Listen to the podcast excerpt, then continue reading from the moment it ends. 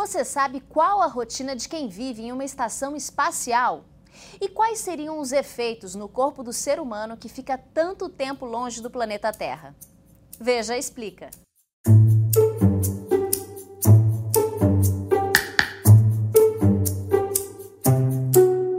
Desde 1960, americanos e russos são enviados para missões espaciais.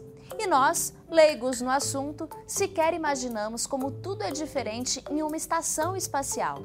Dormir, por exemplo. A ausência da gravidade, o ruído constante dos equipamentos e a luminosidade são algumas interferências no descanso do astronauta. Para uma noite de sono, eles precisam vestir um saco de dormir para manter os braços e pernas bem presos. E o saco de dormir tem que ser plugado em algum lugar para evitar acidentes. Já para os ruídos, são usados tampões de ouvidos. Os astronautas só conseguem dormir em média 6 horas por dia, mesmo sendo recomendado um sono de 8 horas e meia. Outra coisa interessante é que os astronautas não tomam banho no espaço. Mas higiene é algo de extrema importância, pois imagina só, algumas pessoas juntas por tanto tempo num local fechado? A solução foi o banho feito com toalhas umedecidas. Cada toalha dura cerca de três dias. Já a comida é desidratada por refrigeração, pois assim não ocupam espaço e se conservam por mais tempo. Para preparar, é só adicionar água. Mas não pense que é fácil comer, viu? A falta de gravidade dificulta tudo, principalmente na hora de ingerir líquidos. Copos não são utilizados, pois o líquido se espalha.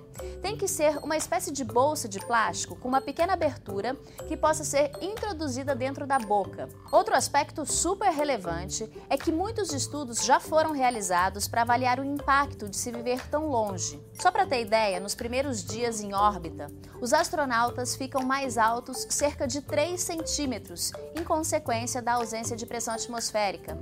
O sangue tem uma redução na produção de 22%. Tudo isso devido à gravidade e pressão. Os impactos depois de um mês são bem significativos. A perda óssea é 12 vezes mais rápida do que em ambiente terrestre. Cerca de 20% de massa muscular também é perdida, pois, com a gravidade zero, a exigência dos músculos é reduzida drasticamente e eles acabam atrofiando. Depois de 90 dias, a visão é afetada em pelo menos 80% dos astronautas, podendo gerar uma miopia, por exemplo. Fora a imunidade, né?